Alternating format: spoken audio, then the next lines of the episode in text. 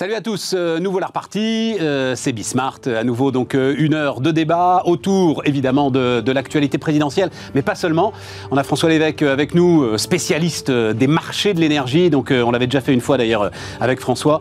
Là on, va quand même aussi euh, parler de parler de la guerre en Ukraine et de cet euh, embargo impossible, visiblement. Enfin, il y avait encore une réunion hier à Luxembourg, a priori, malgré la pression des Polonais et des Baltes d'ailleurs. C'est ça qui est étonnant quand même. hein. C'est ceux qui seraient les, premières victimes finalement d'un embargo, mais enfin, on comprend en même temps que voilà. Euh, ce qui donne du crédit d'ailleurs euh, à ce qu'ils disent. Et puis, et puis avec Bruno Maisonnier aussi, on parlera, on parlera d'espace. Ce qui nous ramènera à vos grandes entreprises d'ailleurs, François, enfin à tes grandes entreprises. Allez, c'est parti, c'est Bismart.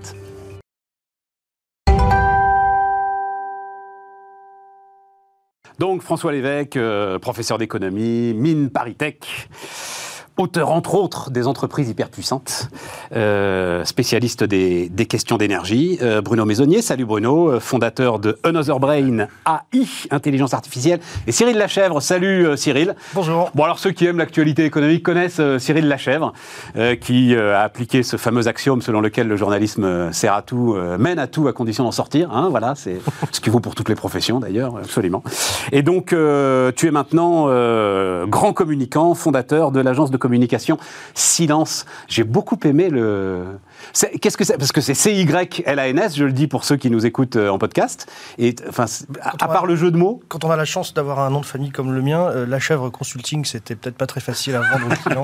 Je me suis dit que Cyril La Chèvre, C-Y-L-A-N-S, ça faisait un petit jeu de mots. Ah, c'est très chouette, c'est très joli. Parce qu'en plus, tu le sais, enfin bon, bref, pardon, je là, mais non, mais euh, tiens, c'est un truc pour toi, ça, Bruno. Quand tu vois le mot, tu percutes pas. Et en l'écrivant, tu dis tiens, c'est silence. vrai. Mais quand tu vois le mot, tu, tu percutes pas que c'est silence. réflexion, je n'avais pas percuté, là je l'ai entendu. Voilà.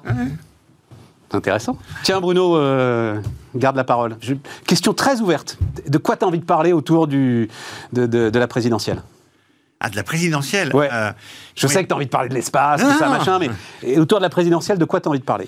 Moi, il y a, il Qu'est-ce qui t'intéresse? trois choses qui me fascinent. Vas-y. Il y a euh, le fait qu'on parle tous de pouvoir d'achat, mais personne ne parle de création de valeur. C'est-à-dire que le pouvoir d'achat, c'est bien de le répartir mieux, bah, bah, pas bien, etc. Mais pour ça, faut, faut en créer du pouvoir d'achat. faut créer de la valeur, et je trouve que ça, on n'en parle pas. Tout à fait. Euh, le deuxième sujet qui me fascine, c'est on a quand même quatre communistes sur les candidats à la présidentielle. Putain, il devrait y avoir beaucoup de pays au monde où c'est comme ça, quand même. hein. Quatre communistes, Bon, tu as vu où ils sont rendus aussi quand même. mais, mais peu importe, quatre candidats communistes. Puis après, le troisième truc qui me fascine, Ce qui est pas, ce qui est, ouais, parce que ce sont des chapelles. ouais, euh, je pense que Mélenchon n'aimerait pas que tu le traites de communiste. Les deux autres, ça peut, les trois autres, ça peut se discuter, Ouais. mais Mélenchon n'aimerait pas ça. Allez, Voilà. on peut dire. Extrême gauche. Puis après, le troisième truc qui me fascine, c'est qu'en fait, les gens votent pas pour des projets, lisent pas les projets, ce qui, ils votent pour des gens qu'ils aiment ou qu'ils aiment pas. Et Macron, il a beau avoir fait des tas de trucs vachement bien pour protéger tout le monde, eh ben, il est pas aimé et on le critique sur des sujets alors qu'il a été bon dessus. Euh, Mélenchon, c'est un bon tribun, on l'aime bien, même si les premiers qui souffriraient s'il était au pouvoir sont les gens qui votent pour lui. Enfin, je trouve qu'il y a une, une séparation complète entre on vote pour des gens qu'on aime, euh, qui sont sympas, qui présentent bien, qui vont bien, et, et le projet. Mais c'est le lot de l'élection présidentielle, ça, euh, Ouais, je Bruno. trouve que c'est fascinant. C'est même le lot de l'entrepreneuriat. Je trouve ça étrange que tu dises ça. C'est-à-dire, t'investis, toi. T'investis pas sur un business plan. La phrase qu'on a répétée 100 fois. Les seuls chiffres sincères d'un business plan, c'est le numéro des pages. Oui. Bon, Ouais. Tout ce qui est chiffrage, etc. Moi, je regarde. Alors, j'ai fait mes devoirs. J'ai regardé ça vraiment de très, très près. Mais il n'y en a pas un qui tient la route. Oui. Même pas celui Oui. de Macron. Oui, Macron, il te dit qu'il va gagner 15 milliards d'euros en renforçant l'efficacité administrative grâce aux nouvelles technologies. 15 milliards d'euros par an. Est-ce que c'est plus du, pardon de- d'employer le terme, du foutage de gueule que Marine Le Pen qui te dit qu'elle va gagner 15 milliards en retirant euh, aux étrangers les allocations euh, auxquelles euh, ils n'auront pas droit parce qu'elle veut les réserver aux Français? Non mais tu vois, c'est... je- Je pense que là, il y a quand même une différence.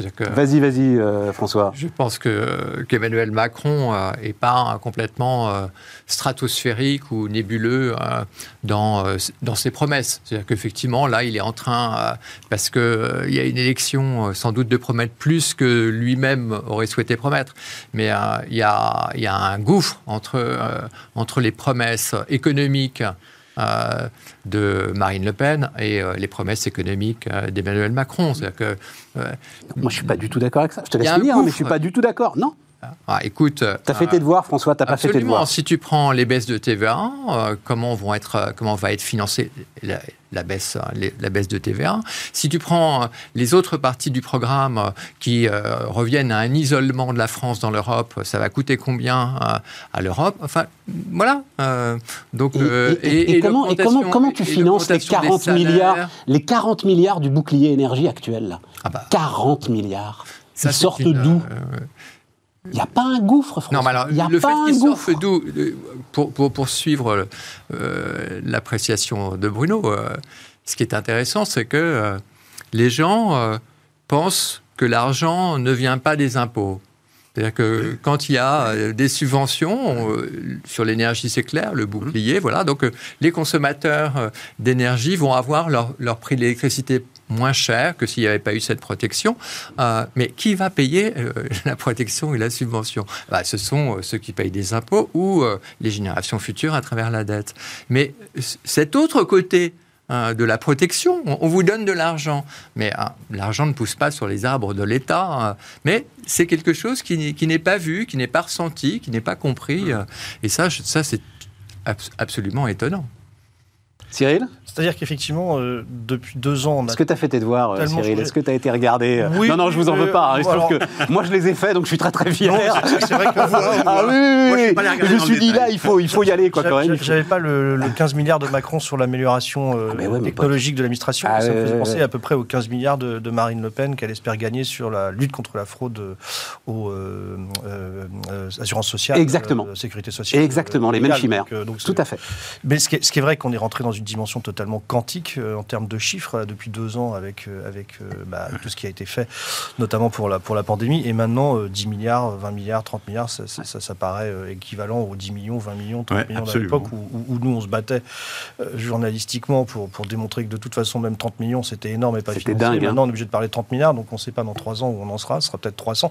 C'est vrai que c'est vertigineux et c'est complètement effrayant. Alors pour le coup, je faisais mes devoirs en venant, j'étais un peu rouillé. moi, je me rappelle quand j'avais suivi le rapport Pébro en 2005, donc c'était il n'y a pas si longtemps que ça, où on était effondré à l'idée que le déficit pourrait de l'État atteindre un jour, pas le déficit, la dette, de, atteindre les 2000 milliards parce qu'on rajoutait aux 1100 milliards, c'est ça, 900 milliards d'engagements hors bilan, euh, maintenant 2800 euh, milliards euh, total des administrations publiques, donc plus de 2100 pour l'État. Sans les engagements hors bilan. Exactement. Voilà. C'est vrai qu'on a l'impression d'une planète. Le rapport Pébro, effectivement, le rapport Pébro, en fait, déjà, c'était, il franchissait les 1000 milliards. Et déjà, ça avait été un choc. Et il disait, et attendez, il y en a le double hors bilan. Et maintenant, effectivement, on est à 2800 milliards. Et, euh, on est sous anesthésie. Après Cyril, on est à 2800 milliards qui nous coûtent deux fois moins cher Bien sûr. que ne nous coûtait la dette de 1000 milliards. Quand, euh, ça, c'est quand même quelque chose. Enfin, euh, quand on emprunte, l'important, c'est nos capacités de remboursement. Bien sûr. C'est pas le montant de l'emprunt. Le montant de l'emprunt, c'est de la numérologie. 100% de dette sur PIB, 120% de dette pure PIB. On n'en sait rien, personne n'en sait rien. Ce qui est important, c'est combien tu dois sortir chaque mois pour euh, payer la banque. On va le dire comme ça. On se met en dépendance de Toba, là. Ah bah, euh, le jour où ça va changer, on va se dire ah bah tiens si on avait pensé à l'indépendance stratégique, l'indépendance financière. Non parce que l'indépendance de Toba c'est toi quand même. C'est la Banque centrale européenne, c'est pas Poutine. Ouais, mais ça va durer. Euh, est-ce qu'on est sûr que ça va durer indéfiniment? Non. Je pense qu'aujourd'hui, on est de moins en moins sûr hein, de beaucoup de choses. c'est bien, François. c'est bien. Euh, non, mais intéressant. Euh, Cyril, est-ce qu'il y a, qu'est-ce que là, pareil. Moi, l'histoire du pouvoir d'achat, je suis d'accord, mais on, va y revenir. Euh, ça, me, ça me fascine cette discussion. Je vous apporterai des chiffres là que nous apporterait ces codes. C'est très intéressant. Ce qui me fascine évidemment, pour, pour, rebondir sur ce que disait Bruno, c'est que on a l'impression qu'il a fallu attendre le deuxième tour pour commencer à s'intéresser au programme des uns des autres. Donc comme si avant, on avait voté pour des candidats sans regarder ce qu'ils proposaient. et là, maintenant, c'est d'ailleurs le candidat eux-même le dit c'est programme contre programme, euh, et, enfin, seulement depuis 24 heures. Donc euh, forcément, il aurait peut-être fallu un peu regarder avant. C'est pas la faute, nous on s'en fout des médias et autres, c'est juste qu'en fait... On a non, mais on l'a pas fait, enfin, je dois avouer, enfin, on l'a fait de loin, quoi, voilà. Juste que le programme n'intéresse pas, et effectivement, euh, le revirement d'Emmanuel Macron hier sur les retraites est complètement incroyable, c'est-à-dire de retomber de 65 à 64, on en vient à se demander s'il avait été contre un candidat de droite, il aurait dit quoi? Il aurait dit, pour... Enfin, pardon, s'il avait fallu qu'il avait fallu qu'il récupère des voix à droite, il aurait dit quoi 67 ans euh, contre un candidat de gauche enfin, c'est, quand même assez mhm. incroyable. Donc tu vois, François, quand tu dis il y a un gouffre. Vas-y, Bruno euh, Bruno. Moi, ma lecture, sur les 64 je me demande si ça n'a pas été euh, fait tactiquement. Parce que de toute façon, il fallait qu'il lâche. De toute façon, il savait qu'il aurait, il aurait lâché quelque chose. Non, attends. Oui. Toute façon, tu sais, il, cette phrase il aurait lâché quelque chose. Non, non. De toute façon, il aurait lâché quelque chose pour trouver euh, des, plus de voix et il savait à peu près à combien il serait. Cette phrase qu'on prête à beaucoup de responsables politiques, moi, c'est Alain Madelin, la première fois qu'il me l'a dit, entre le machiavélisme et la connerie en politique, choisissez quand même souvent la connerie. ouais. non, Oh non, c'est pas possible. Moi, je me suis dit, euh, c'est bon, bien on n'a pas d'infos. Hein. Mais c'est pas bien joué, il se décrédibilise, c'est terrible. Comment veux-tu rentrer Alors là, pardon, comment veux-tu rentrer en négociation? Parce qu'il va falloir négocier avec euh, la CFDT, par exemple. Hein, il va falloir. Tu vas rentrer en négociation en ayant déjà commencé à céder. En ayant montré que tu es prêt à, faire un effort là-dessus. Enfin, de toute façon, il y, a, deux mondes différents. Il y a le monde euh, des promesses pour remporter un pour remporter un mandat. Hein. et puis il y a le monde de ce que tu fais après. Euh, alors, je trouve que la chance, si Emmanuel Macron euh, est réélu, la chance, c'est que euh, il va pas être obligé d'appliquer ses promesses. Parce qu'il y a une espèce de tyrannie aujourd'hui, depuis Jacques Chirac, hein, mais même déjà avec Mitterrand et ses 101 propositions, il y a une tyrannie des promesses électorales. C'est-à-dire qu'auparavant, on faisait les promesses pour l'emporter et elles n'étaient pas respectées. Non, non, mais c'est très sérieux ce que je dis. Elles n'étaient pas respectées. Et, et, et mieux vaut et pourquoi une tyrannie des promesses électorales? Parce que quand vous faites des promesses électorales, c'est pour être élu. Et donc, euh, vous allez dans un certain sens euh, euh, de l'opinion publique. et d'autre part, la plupart des promesses sont faites en deux semaines, sur des coins de table, à toute allure, sans expertise pour savoir si la mmh. promesse est tenable, etc. Et, et, il faut en faire de plus en plus parce qu'il faut segmenter les électeurs. Et donc, vous vous retrouvez avec une centaine de promesses dont la plupart ne tiennent pas la route, et celles qui tiennent la route, éventuellement, le monde de la technologie a changé, et le monde, et le monde macroéconomique a changé, et la géopolitique a changé. Et donc, euh, mais par contre, vous avez des gens, vous avez dit ça, vous avez promis ça, alors vous êtes obligé de le faire. Donc, du point de vue de l'intérêt général, il y a vraiment un problème de tyrannie des promesses électorales. Fessenheim est sans doute un très bon exemple. Voilà, et l'avantage, l'avantage d'Emmanuel Macron, euh, c'est qu'il va faire que deux mandats. Donc, euh, euh, donc il va devoir faire très gaffe s'il est réélu, euh, parce que je ne suis pas sûr qu'il soit réélu du tout, si, il va falloir très gaffe à ce qu'il n'y ait pas trop de gens dans la rue, etc. Ça va être son problème. Mais ça ne va pas être un problème de réélection. et, ça, et donc il, a, il va avoir les mains quand même beaucoup plus libres. François, tu es unique. Ah non, mais, c'est intéressant. Hein. ah, mais la tyrannie de la promesse électorale, ça, il faut. Mmh. Et tu, penses en toute conscience que c'est une aberration qu'on cherche à, qu'on cherche à respecter la promesse. absolument. Euh, et ah, euh, dans, beaucoup, dans beaucoup de cas, il, vaut mieux que les promesses hein, électorales ne soient pas, ne soient pas respectées. N'engage que... ceux qui les écoutent, vraiment. Oui, mais parce que, euh, enfin, tu sais, ou vous savez comme moi, comment elles sont élaborées, ces promesses. non, non, mais donc, et, d'autre part, le, monde change à une allure absolument incroyable. Ça plus. Et, donc, la promesse a autant T, il y en a qui étaient complètement idiote déjà, et euh, contre l'intérêt général, c'est ça que j'entends par idiot. Et puis, euh, il y en a d'autres euh, qui n'étaient pas idiotes, hein, du point de vue de l'intérêt général, mais elles deviennent idiotes ex post parce que le monde a changé. Voilà.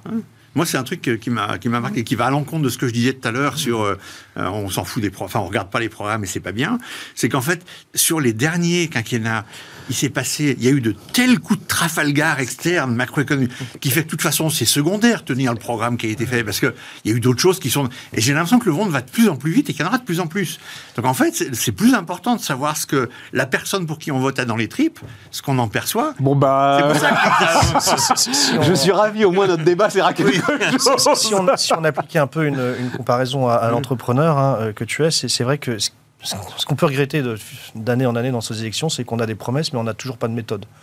Euh, on n'a toujours pas d'explication de méthode. Et peut-être finalement, c'est ça qui nous manque. Euh, quels que soient après les aléas euh, conjoncturels, les crises qui arrivent, évidemment que rien n'est prévisible pendant les cinq prochaines années, mais, mais on n'a aucune méthode. Et plus les années passent, moins on en a. C'est même plus l'espèce d'ancienne un fonctionnaire sur deux que je ne remplacerai pas de, Nicolas Sarkozy, qui au moins a essayé de dessiner une méthode aussi mathématiquement aberrante qu'elle pouvait être pour réformer la fonction publique.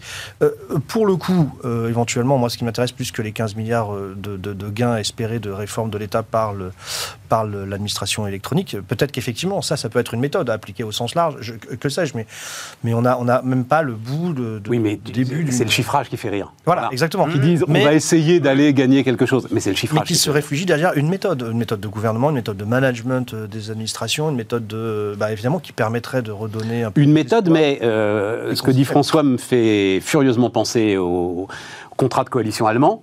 Euh, on a vanté euh, la méthode de gouvernement allemand, euh, on rédige un contrat de coalition, on y passe des semaines, et après on s'y tient. Et voilà le résultat, quoi. Méthode ne veut pas dire consensus. Hein. Non, mais ça veut dire. et ça donne parfaitement raison à François. C'est-à-dire, oui, on applique mordicus, le contrat. Jusqu'au bout. Jusqu'à là, on a trois centrales à fermer, on va les fermer contre l'évidence, quoi. Enfin, euh, absolu. Même s'il y a débat, savoir s'ils pourraient les garder pas. Orano dit oui, les Enfin bon, bref, peu importe. Mais contre l'évidence. Non, c'est intéressant. Euh, François, hein, quelque chose d'autre qui te qui t'intéresse dans l'aspect le, le, pouvoir d'achat ouais. ouais. le pouvoir d'achat, c'est que euh, on a on a on a vraiment deux, deux visions complètement opposées sur le pouvoir d'achat. Il y a la vision pouvoir d'achat factuelle, euh, objective, euh, sur laquelle travaille l'INSEE depuis 40 euh, ans. le pouvoir d'achat est retracé, retracé, même y compris en considérant les, contraintes, c'est-à-dire il y a un indice de pouvoir d'achat tenant compte des dépenses obligatoires, pour essayer de comprendre quoi? Pour essayer de comprendre qu'il y a hiatus entre euh, ce pouvoir d'achat-là, qui est bien représenté, je pense, par, par Emmanuel Macron, parce qu'il y a cette idée de raison, il y a cette idée de calcul, il y a cette idée euh, d'expertise. Et puis après, et de l'autre côté, il y a un pouvoir d'achat ressenti, qui est plutôt un pouvoir d'achat du ressentiment. Et, euh, et là, c'est un autre monde. C'est un autre monde, c'est...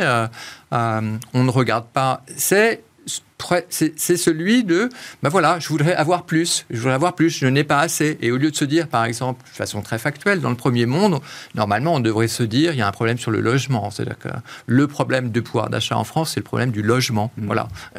Et, donc, s'attaquer au problème du logement. Non, pas du tout. Euh, c'est euh, la deuxième version qui l'emporte. Et donc, il y a, y a, ce débat entre une vision du pouvoir d'achat, qui est une vision, je voudrais avoir autant que mon voisin, je voudrais avoir plus. Euh, pour consommer plus quand même aussi. Hein euh, et puis euh, une vision raisonnable et euh, raisonnée du pouvoir d'achat. Et là, on a, on a le choc, le choc entre, entre les deux. Hein. Donc c'est pas, hmm. c'est une division très forte. C'est-à-dire que les deux utilisent le terme pouvoir d'achat et les deux acceptions n'ont rien à voir. Et, c'est vrai que il faut pas oublier que Sarkozy avait fait sa campagne présidentielle. Je suis le représentant du pouvoir d'achat. Donc ça, c'est c'est un mot d'ordre de, de chaque élection version, version 2, quoi.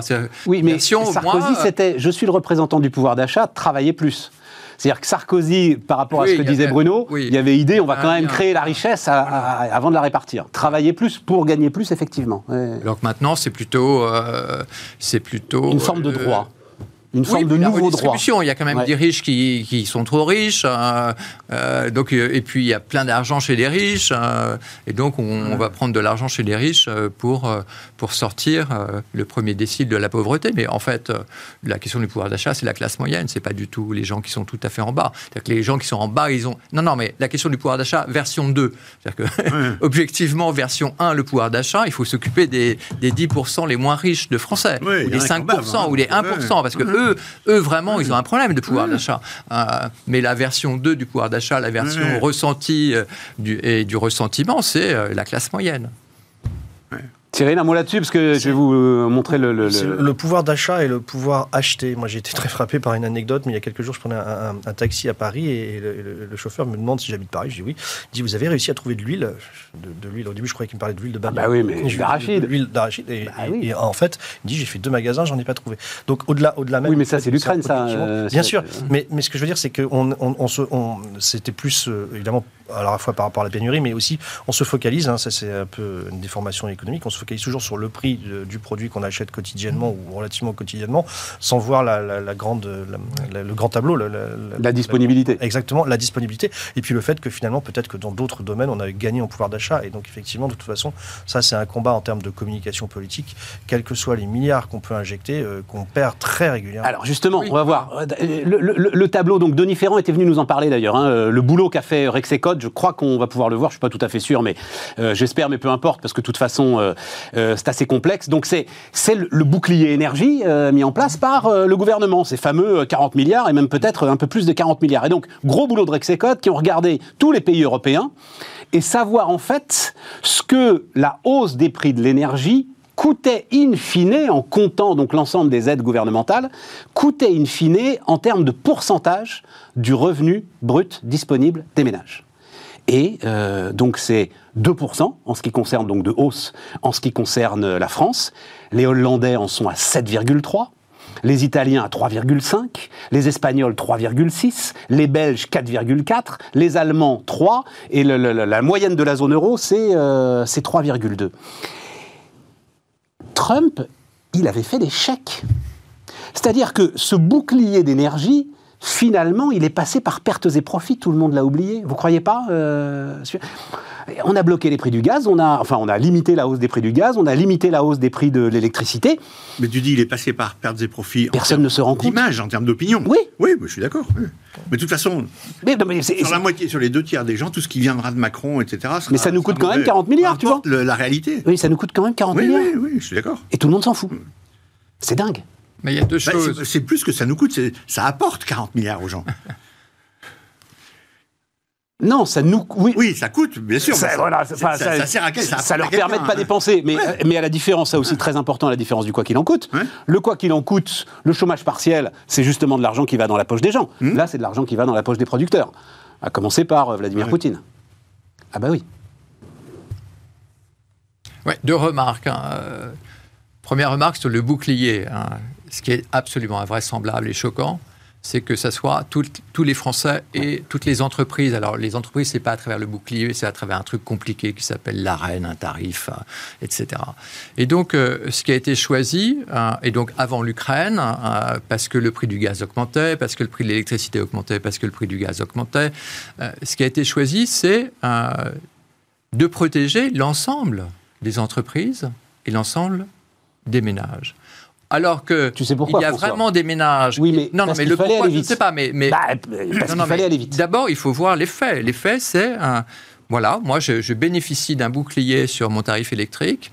Euh, j'ai une résidence secondaire. Euh, je fais partie euh, des gens qui ont de la chance d'avoir des revenus élevés. J'aurais absolument pu absorber le choc d'un prix de l'électricité plus élevé, mais non, je bénéficie de cette, de, de, cette protection. Les entreprises, voilà, il y a des entreprises qui ont absolument besoin d'un prix de l'énergie très bas parce qu'elles sont exposées au marché international et parce qu'elles sont des grands consommatrices, des grandes consommatrices d'énergie. Eh bien, l'entreprise qui, elle, n'est pas exposée au marché international et qui n'est pas un grand, un grand consommateur d'énergie, eh bien, elle bénéficie de cette mesure en faveur des entreprises à travers une augmentation de la reine. Voilà. Donc, euh, Donc c'est vraiment là, c'est une critique, euh, c'est, j'allais dire, c'est inadmissible de faire ce genre de mesures. Il faut, pour les ménages, il faut protéger les ménages précaires d'un point de vue énergétique, et c'est eux qui peuvent pas absorber le choc.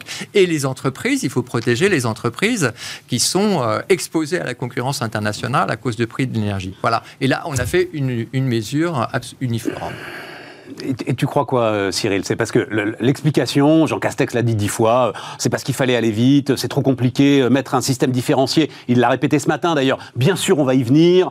ça nous embête beaucoup que on fasse, enfin que le bouclier essence serve au plein des Porsche comme au plein des, des ZX, mais on n'avait pas le choix. C'est ça ou c'est euh, je vais arroser au maximum pour qu'un maximum d'électeurs euh, derrière euh, puissent voter pour oui, moi Je pense que c'est plutôt ça. Hein, et, de toute manière, on est tout à fait d'accord qu'en termes de communication, renvoyer un chèque, d'ailleurs, aurait été plus efficace. Beaucoup plus efficace. Bah, évidemment, c'est sûr qu'à l'ère de la e-administration, c'est avec la grosse signature de Trump. Mais, on les a vus. Mais sur la taxe d'habitation, ceux qui ont eu la chance de voir la baisse de la taxe d'habitation ont reçu une petite lettre de Bruno Le Maire, cher monsieur, grâce à nos efforts, à vos efforts aussi, bien sûr, évidemment, votre taxe d'habitation a baissé, c'est purement électoraliste, mais voilà, peu importe.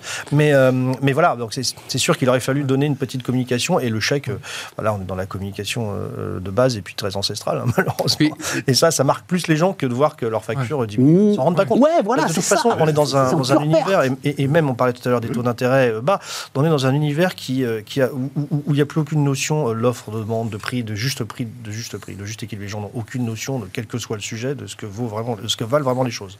Entre les taxes, ce qu'ils perçoivent, ce qu'ils ont droit, ça.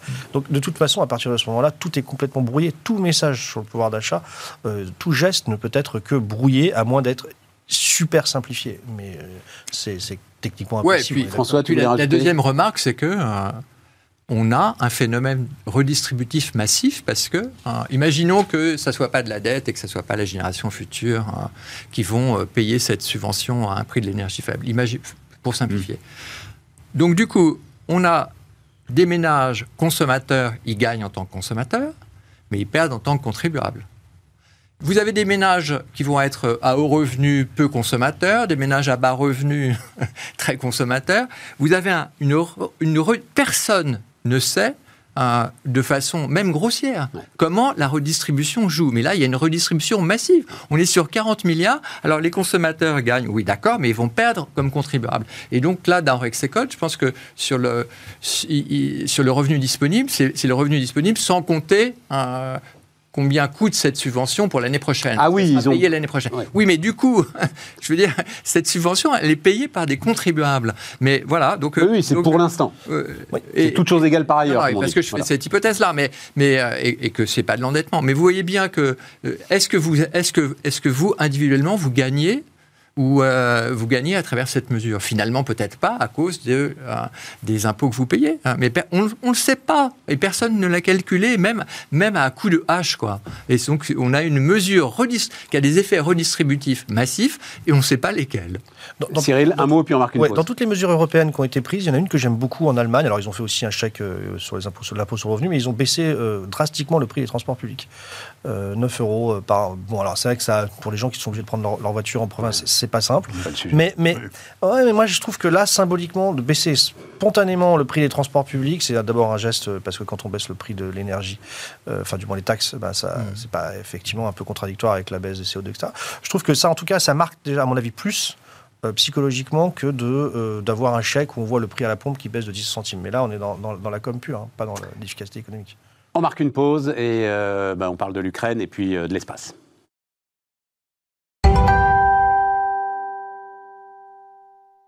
On repart, les amis. Alors, juste un mot, puisque euh, t'en parlais, euh, euh, François. Le, gouvernement se donne les moyens de procéder à des délestages. Donc ça, ce sera. On est enfin en train, on est en train de préparer l'hiver prochain. On sait déjà qu'on n'y sera pas en termes de, capacité énergétique, de production d'électricité. Voilà, on va dire ça comme ça.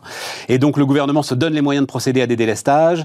consultation des 5000 entreprises qui font environ la moitié de la consommation française de gaz. Certaines d'entre elles, on cite beaucoup le cas des verriers notamment. On peut, ne peut pas arrêter en aucune circonstance un four euh, qui fait du verre. Il faut le casser si jamais euh, il s'arrête. Mmh. Et, donc, euh, et donc, eux, par exemple, seront préservés. Donc là, effectivement, ils prennent le temps et ils vont essayer de, faire les choses correctement. François, comme cette idée d'embargo, donc tu avais réfléchi dessus au début de la guerre, etc. donc là, les ministres des Affaires étrangères des 27 sont retrouvés hier à Luxembourg il est toujours pas question de, il est toujours pas question de, de, mettre un embargo, euh, alors peut-être sur le pétrole, mais en tout cas pas sur le gaz russe, euh, malgré donc la pression, je le disais, des Baltes et des Polonais. Et visiblement d'ailleurs, euh, je lisais ça, le débat commence à être assez vif en Allemagne. Donc on dit on s'en passera, les Allemands disent on s'en passera en 2030 du gaz russe. voilà. le débat est très vif en Allemagne entre ceux qui défendent un embargo immédiat et total et ceux qui vont être d'ailleurs caractérisés, enfin, considérés comme frileux et euh, voire comme immoraux. Euh, hmm. euh, donc en Allemagne, en France, le débat n'existe pas beaucoup. non. Mais mon point de vue, c'est que l'idée d'un embargo européen immédiat total, c'est une ineptie. Hein. C'est une ineptie et ça ne verra pas le jour. Alors c'est pourquoi c'est une ineptie nouvelle, c'est qu'une ineptie ne verra pas le jour. Pourquoi c'est une ineptie? C'est une ineptie parce que un, c'est, euh, d'un point de vue politique, c'est euh, introduire la désunion de l'Europe, parce que les intérêts sont très divergents et euh, l'exposition à un arrêt immédiat de gaz russe, eh bien, elle est très différente entre l'Allemagne, l'Italie, qui sont très très exposés, et d'autres pays qui ne le sont pas du tout, comme le Portugal, ou assez peu comme la France. Donc, c'est le gage d'une désunion enfin, ce mot d'ordre-là est le gage d'une désunion européenne. Et, l'Europe doit être unie le plus longtemps possible, notamment sur le dossier ukrainien. Donc, ça, c'est politiquement. Et enfin, du point de vue de la théorie des jeux, c'est une ineptie. Je veux dire, vous commencez par quelque chose de graduel. Vous ne faites pas du one shot en disant voilà, on a décidé d'arrêter euh, les importations euh, euh, et ce de façon immédiate de gaz russe. D'accord? Donc vous dites par exemple, eh bien, on va arrêter un tiers des exportations si vous êtes sur les quantités, ou vous dites, et ce qui est défendu par les économistes, on va mettre en place une taxe sur le gaz russe? Pour les importations de gaz russe. Et comme ça, euh, il n'y a que le gaz russe qui paye cette taxe et euh, les euh, autres fournisseurs ne payent pas la taxe. Et donc, vous, vous allez déduire le volume venant de la Russie. Je ne comprends pas cette histoire de taxe, François. C'est bien que tu en parles. Je ne comprends pas. Bon, je, vais, expliquer. non, non, non, non, non, attends, j'ai une question. Non, non, parce que si tu mets une taxe, mais tu vas la payer, la taxe, puisque ce gaz russe est indispensable. bien sûr, tu vas payer la taxe. Les, les, consommateurs de gaz vont payer la taxe et en plus, ils ne vont pas en bénéficier, puisque l'idée, c'est que le produit de la la taxe soit euh, affectée aux Ukrainiens et euh, aux réfugiés euh, de l'Ukraine. Donc c'est un mécanisme par le prix. Mais restons sur l'embargo. Donc au lieu, il y a, y a, des, y a des, solutions, euh, il y a des instruments possibles pour euh, diminuer, euh, pour diminuer les importations de gaz russe. Et il faut enclencher une diminution des importations de gaz russe. Il faut l'enclencher. Et mais il ne faut pas, en un coup, comme ça, brûler toutes ces cartouches. Donc en le rendant plus cher avec une taxe, en le rendant plus cher, on va petit à petit réduire les importations de gaz russe. Si c'est une taxe, mais par exemple, on peut tout à fait imaginer que tout le, il y a un tiers du gaz russe qui transite par l'Ukraine on peut tout à fait imaginer euh, que ce tiers-là, euh, euh, d'autant qu'il est en danger, parce qu'il y a un pipeline, il peut y avoir une bombe, etc., on peut très bien imaginer qu'on va réduire d'un tiers la consommation avec ce canal, ou on ferme Nord Stream 1. voilà. Donc on peut tout à fait imaginer un premier pas, ce qui ne veut pas dire qu'on n'irait pas vers l'embargo total, parce que la riposte peut tout à fait mmh. être mmh. Poutine et, peut tout la riposte à on fait un tiers, voilà, on, on veut réduire les importations d'un tiers et la riposte, ça peut être, OK, on arrête de vous fournir. Mais euh, vous, vous laissez à ce moment-là la décision de l'arrêt à l'autre partie, à la partie adverse, et c'est pas vous qui prenez la décision d'un embargo total immédiat. Donc, euh, je, je, je ce, one shot. Vas-y, vas-y, vas-y, euh, Bruno. je suis pas du tout d'accord. Alors, vas-y, vas-y, vas-y. Pour des questions de moralité et pour des questions de flou. C'est-à-dire, si on dit, on va pas le faire d'un coup, on va le faire un tiers la semaine prochaine et un tiers dans 15 jours et un tiers dans un mois, là, je suis d'accord. Mmh. Ah, mais, mais, mais pour moi, le big picture, c'est que Poutine, il va pas s'arrêter à l'Ukraine. Le big picture. Et donc, pour le moment, on se voile la face. On veut pas.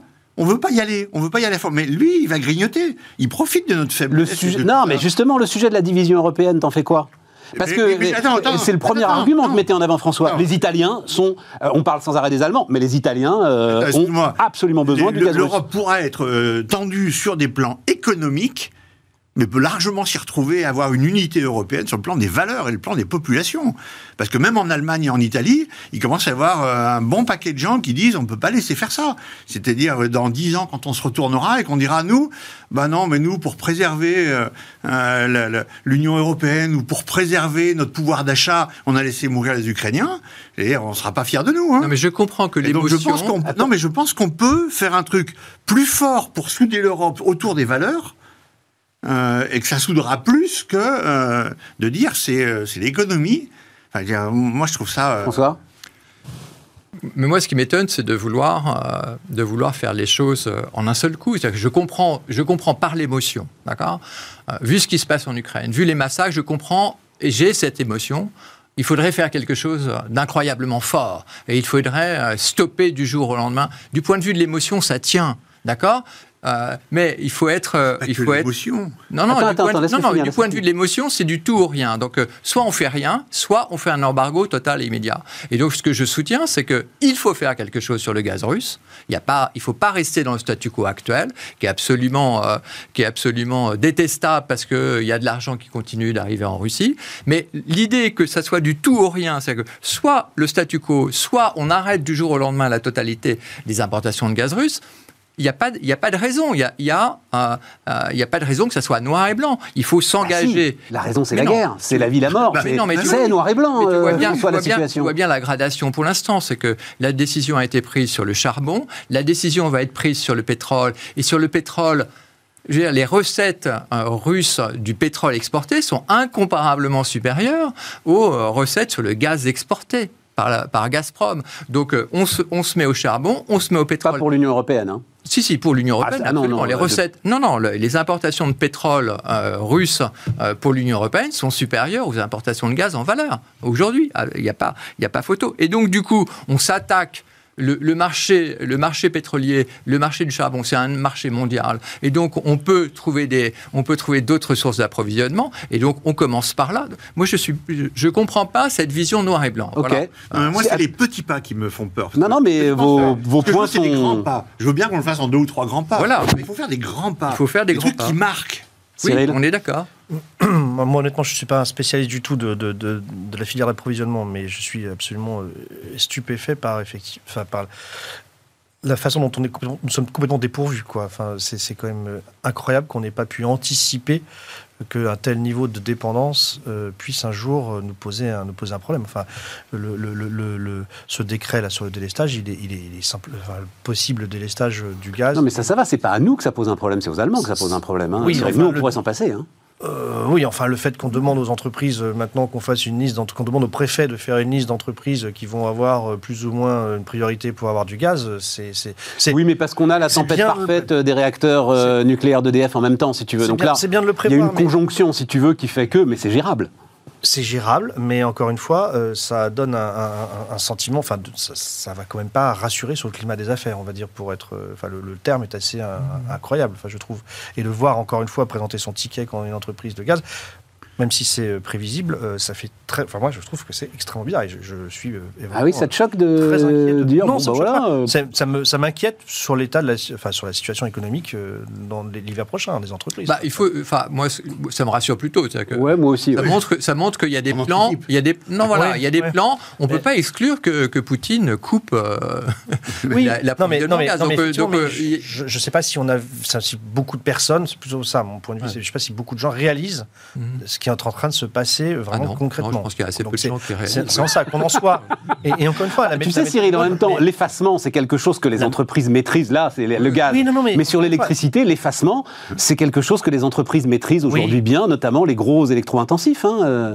la, méthode est, la méthode est très bonne et tout à fait justifiée, mais je ne suis pas sûr qu'on ait encore bien conscience, euh, encore une fois, euh, collectivement. Donc c'est pour ça que c'est pas simple de répondre à ces, ces, problématiques-là, à ces questions, de l'ampleur du choc que ça va représenter.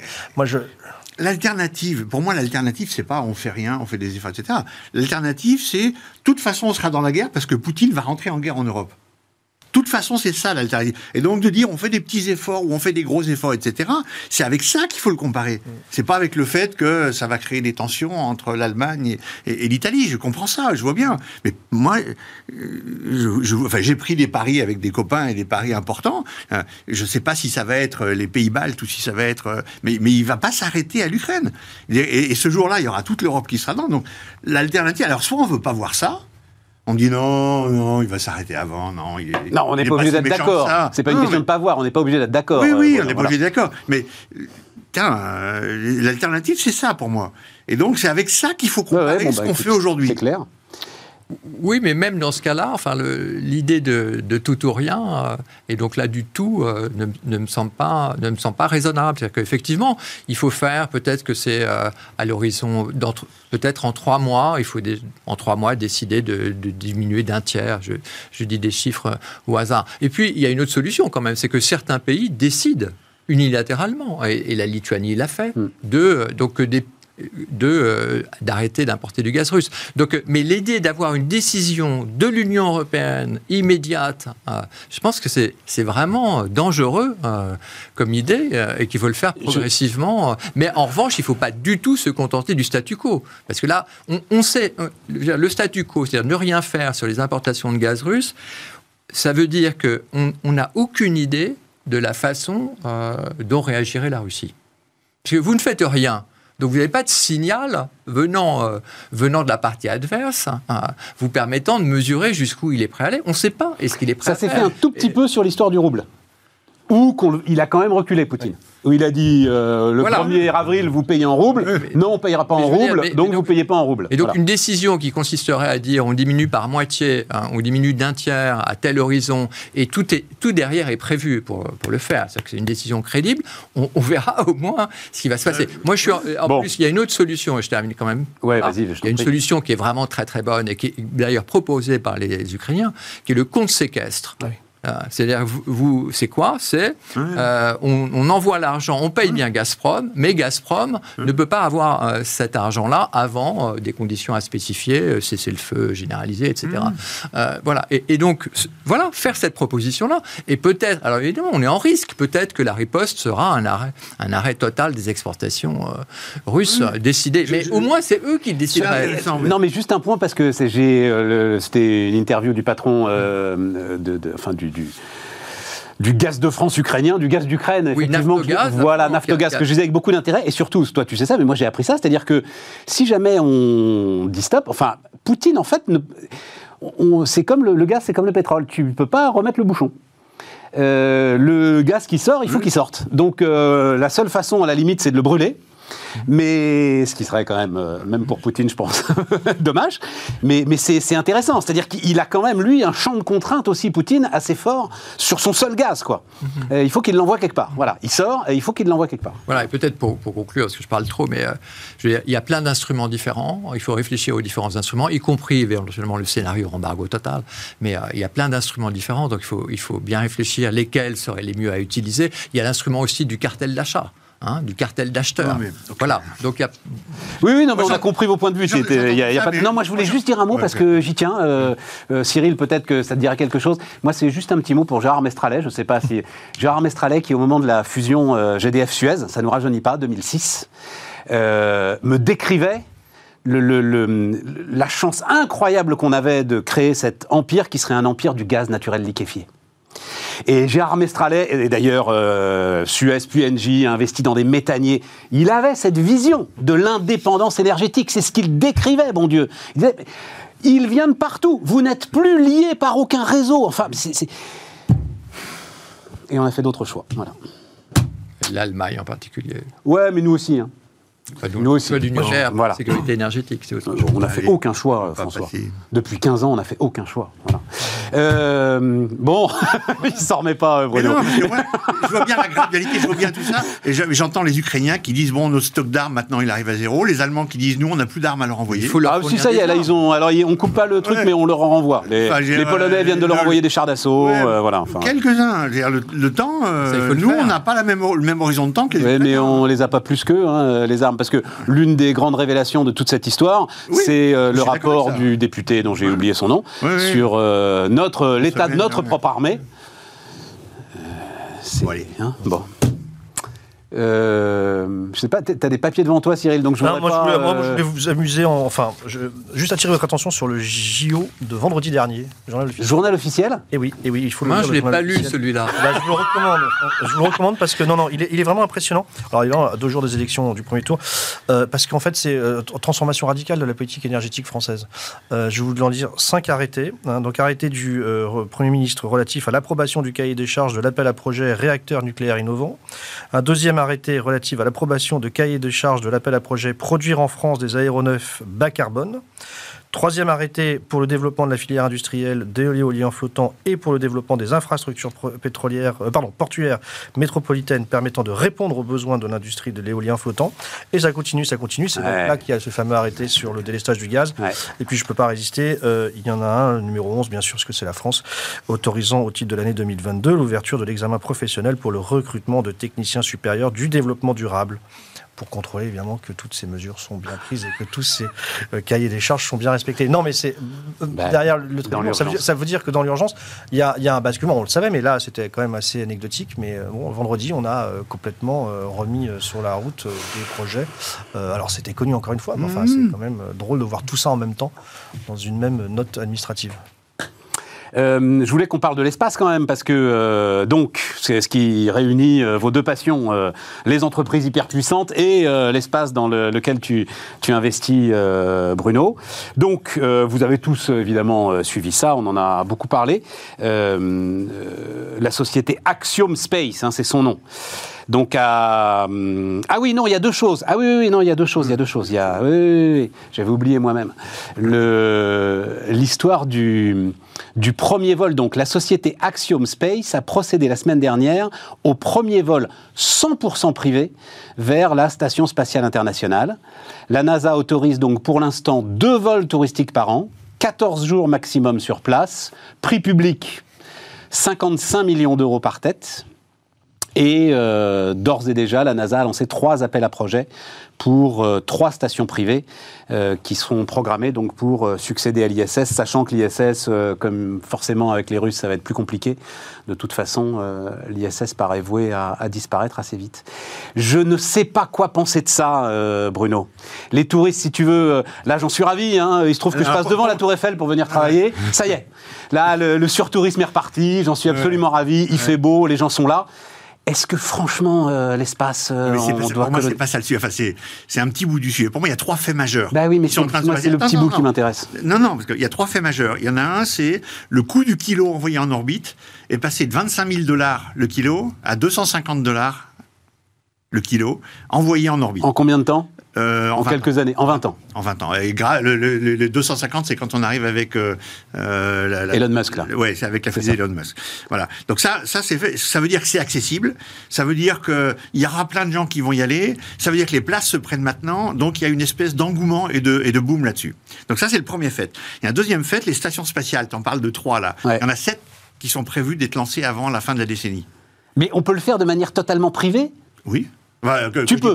Non, non. Attends. Euh, c'est comme les constellations de satellites. Il y en a qui sont faites par l'Inde, il y en a qui sont faites par. Il y en a une qui est en train. Mais il y a toujours des gouvernements à l'origine, quand même, euh, ou des agences gouvernementales. Oui, là, celle que je connais, oui. D'accord. Euh, il y, a, y, a, la Chine, il y a. D'accord, d'accord, d'accord. Mais je ne sais pas si on a le droit ou pas, de façon purement privée, il faut avoir un truc. Mais là, il y a l'Europe spatiale qui vient de lancer un appel d'offres et il y a un consortium qui a été créé, en particulier par les deux boîtes dans lesquelles j'investis, qui, qui, participent. Donc il y, en a au, il y en aura au moins sept à la fin de la décennie.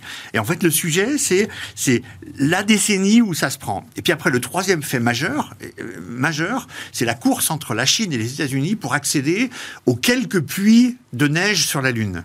On a repéré de la neige au fond de certains cratères au pôle Sud, parce que euh, vu la situation, le truc de la Lune, en fait, il y a des cratères euh, qui sont jamais éclairés par le Soleil.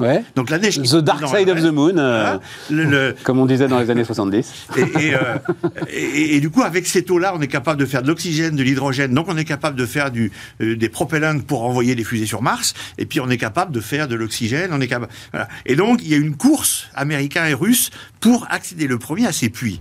Et donc on est reparti. Et là, l'industrie du spatial privé est en train de décoller. Tu as 50 startups en Europe qui sont sur le spatial, euh, soit pour euh, lancer, pour faire des lanceurs, soit plutôt pour euh, envoyer des, des, biomes ou des biopodes pour faire de la nourriture dans l'espace, etc.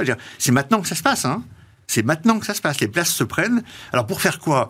Le tourisme. Ah mais à quoi ça sert quoi? Je, n'y arrive pas. Il y a plein de gens qui explorent ça. Moi j'ai un exemple très concret, c'est que produire des cellules souches et les faire croître, c'est beaucoup moins cher et c'est beaucoup plus rapide en microgravité. Je ne sais pas pourquoi, mais c'est comme ça. Et, ce qu'il faut chercher, c'est effectivement les trucs qui sont à forte valeur ajoutée, qui sont pas des, des masses en nombre, parce que on va pas y aller. Mais les trucs à faible valeur ajoutée, il y a des gens qui explorent. Il y a le luxe qui explore. Bon et les touristes alors, reprenons la petite. Eh ben, eh ben, ça euh, fait partie de ça pour moi, mais c'est c'est euh, ça va financer tout le reste, quoi. Ça va financer les choses intéressantes. Non, c'est en train de le reste est en train de se financer. Le reste est en train de se financer, ça se fait. Hein. Cyril, tu as un avis là-dessus Je ne pas avoir d'avis. Ah, je trouve que c'est la face euh, émergée de l'iceberg, c'est-à-dire qu'en fait, euh, on se dit petit à petit que le privé a toute sa place là-dedans. Ce matin, il y a, il y a Charles Becbédé et François Chopard, euh, deux entrepreneurs qui ont annoncé la. Starbust. Voilà, le lancement. Alors, ils ont annoncé la, création d'un fonds commun, un fonds expansion, qui va lever de, justement pour aider toutes ces, toutes ces fameuses. Ah, mais il vient souvent nous voir, François Chopard. Il y a effectivement François Chopard, il dit qu'il y a 10 000 personnes qui travailleront dans l'espace de manière permanente à la fin de la décennie. Décennie. donc je pense qu'effectivement, envoyer des multimilliardaires dans l'espace, ça, ça, permet de, nourrir petit à petit cette idée que le privé, il a toute sa place. Alors évidemment, pas, pas, pas nous pour l'instant, mais, mais bientôt. si ça, le kilo coûte moins cher, il faut, faut, faut et, et, enfin, accessoirement, Bruno, on on cherche des poux dans la tête au Premier ministre parce qu'il a pris un avion pour faire l'aller-retour euh, chez lui là pour euh, voter. Mais personne ne parle du bilan carbone des fusées. Ah bah, c'est euh, personne. Ça n'existe pas. le sujet n'est nulle part. Bien sûr, bien sûr. Oui, mais si on s'intéressait au bilan carbone, que je trouve un sujet majeur, de façon un peu rationnelle, euh, on se rendrait compte que l'aviation, ça compte, mais c'est pas ça qui est dans les cinq premiers. Hein. Non, mais on sait. Euh, le textile que les, uns et les autres portons, l'industrie du textile, ça compte beaucoup. Le streaming, ça compte oui, beaucoup. Oui, mais là, tu réponds, euh, not in my backyard. J'ai envie de lancer des fusées, donc laissez-moi tranquille avec les fusées. Non, je pas ça. Je dis pas du tout ça. je dis, il faut pas se tromper non plus débat, il faut tout regarder. Mais... François? Un avis là-dessus euh bah, Si les économistes savaient anticiper dans le long terme et faire de la science-fiction, ça se saurait. Donc, euh, moi, je suis économiste, donc je suis absolument incompétent pour faire de la science-fiction et de la prospective. Oui, mais tu peux avoir. oui, mais tu, as le droit d'avoir un avis de citoyen sur le fait de savoir si c'est légitime d'envoyer les touristes dans l'espace. Je reprendrai Bruno Latour, c'est que. Euh, ce que dit Bruno Latour, euh, c'est que voilà, euh, dans l'Anthropocène, euh, ce que partagent tous les habitants de la planète, c'est cette très fine couche autour de la Terre, de l'atmosphère, et que il y a, au lieu de, prendre conscience que ce monde-là est fini, hein, et que c'est ce bien commun que nous partageons tous et auquel il faut, il faut porter attention, pas envoyer trop de carbone, etc.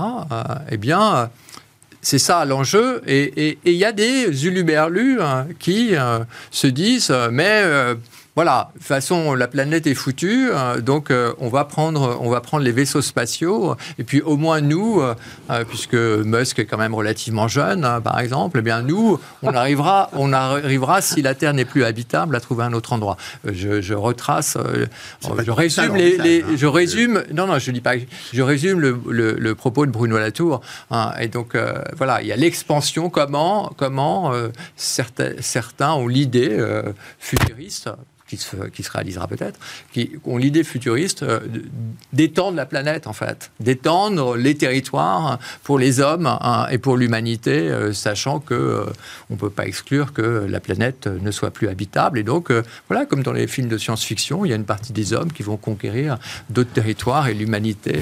Voilà.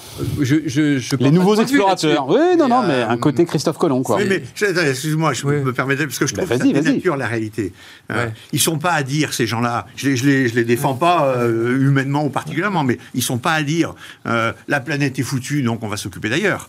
Ils disent bon, il y en a déjà plein qui s'occupent d'essayer d'améliorer la planète. Moi, je suis pas pour le ou, je suis pour le et. Donc il y en a plein qui s'occupent de ça, faisons-le. Mais comme on n'est pas complètement sûr d'y arriver comme il faut, explorons aussi d'autres choses en parallèle, ce qui est très différent comme langage. Hein. Euh, et, au passage, ce qu'on explore, une des boîtes dans laquelle j'ai investi, c'est Interstellar Lab. Ils font des, biomes, des biopodes, enfin voilà, des, espèces de, de, serres dans lesquelles on fait pousser euh, de façon plus efficace tout un tas de plantes et tout, qui servira à faire de l'alimentation euh, là-bas, qui aujourd'hui sert, ça ça existe, il y a 70 qui ont été commandés, et qui sert aujourd'hui à faire pousser des plantes genre, genre de la vanille, mmh. en maîtrisant complètement et de façon plus efficace et, sans les coûts de transport. Enfin bref, voilà, tu peux pousser ça de la vanille. Oui, mais là, c'est mon deuxième propos, du coup. et, donc ça, ça va améliorer sur Terre. Oui, ça va améliorer je suis fasciné par la, par la science et la techno. Donc, euh, donc euh, ça, ça me fait penser, tu sais, euh, pardon, hein, mais ça me fait furieusement penser aux gars qui font de la Formule 1, tu sais, et qui disent que ça améliore les freins de ma Peugeot. Hmm. Ils ont surtout envie de s'amuser à faire de la Formule 1. Ça, c'est sûr. sûr. Mais, néanmoins, quand tu mets de l'essence dans ta pompe, l'essence, elle est avec des bulles. Pourquoi? C'est parce que c'est en Formule 1. Ils ont trouvé que ça Tu sais, Bruno, c'est terrible ce sujet parce que, évidemment, euh, euh, passion pour les entrepreneurs. Et donc, euh, quand tu dis mais à quoi ça sert ce truc, cette course spatiale? Le gars te répond ah oui, euh, tu es euh, euh, le roi d'Espagne qui dit mais pourquoi est-ce que vous voulez aller voir de l'autre côté de l'Atlantique s'il y a de la Terre? Et donc je suis pris entre les deux. C'est assez terrible. Voilà, c'est assez terrible. Non, mais il y a un côté conquête, Far West, hein, voilà, avec les bons côtés et les mauvais côtés. Bon, bah, et, et, côté, alors quand même, disons un mot, il nous reste quelques minutes, côté entreprise hyper puissante. Parce que, si j'ai bien compris, donc le, le contrat géant signé euh, entre Amazon et Ariane, c'est parce que Jeff Bezos ne peut pas imaginer une seconde que, euh, alors combien de satellites? 3236 satellites Amazon, que l'un de ces 3236 sera lancé par une fusée d'Elon Musk.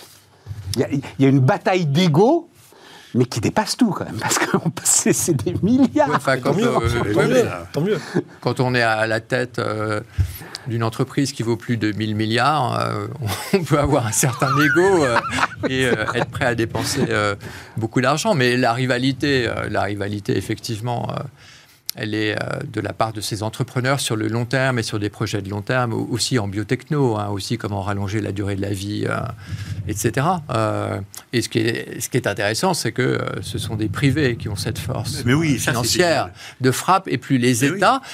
parce qu'en en fait, il y a quand même une gouvernance très particulière de ces entreprises. C'est-à-dire que même, même alors j'ai plus en tête les différences entre Musk, Zuckerberg, etc., mais ils, sont très minoritaires en, en part en général mais enfin très minoritaires en, hmm. en, part, mais ils sont majoritaires dans le contrôle. Donc, euh, je veux dire, si, si, ces types, ils ont une idée, euh, ben voilà, euh, ils n'ont pas d'électeurs. Ils, peuvent, prendre des paris. Voilà, ils peuvent prendre des paris. Oui, mais ils n'ont pas d'électeurs, d'accord? Non, non, mais on a compris, tout, à fait. Euh, et, puis, et puis la gouvernance, en fait, c'est des fondateurs propriétaires, et même s'ils ont 2% des parts, ils ont 40% du contrôle.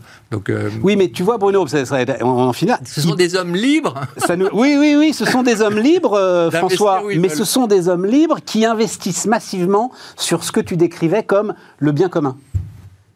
Oui, et c'est là où c'est intéressant. Et, l'intérêt dans ce que tu disais, les luttes d'ego, c'est que c'est mieux qu'il y en ait plusieurs qui se battent plutôt qu'il y en ait un seul. Ça, c'est clair. Mais bon. oui, absolument. Moi, je trouve ça très très sain que des milliardaires euh, aient des égos et se battent. Bah, quelque part, tout le monde en profite derrière, hein, les startups, les, les, ingénieurs, euh, tout, tout, le monde, hein, euh, à la fin des fins, parce qu'effectivement, ça, ça, comment dire, ça, ça répand le, ruissellement, on va dire. Ça ruisselle sur l'industrie dans, son ensemble. Donc, euh, donc moi, je trouve ça très très bien. Et donc, c'est une forme de Far West, et à la fin, à la fin des fins, il y aura l'État qui viendra mettre des barbelés sur la prairie, ah, bah une fois que. voilà, c'est ça. Qui fera une C'est quand même un bémol, c'est-à-dire que je ne suis pas un spécialiste de la pollution par les satellites, etc. Mais donc je ne sais pas. Hein. Mais en tout cas, s'il y a pour l'instant, comme c'est un bien commun, euh, c'est pas, euh, on peut balancer ce qu'on veut. Euh, enfin, il y a des licences, etc.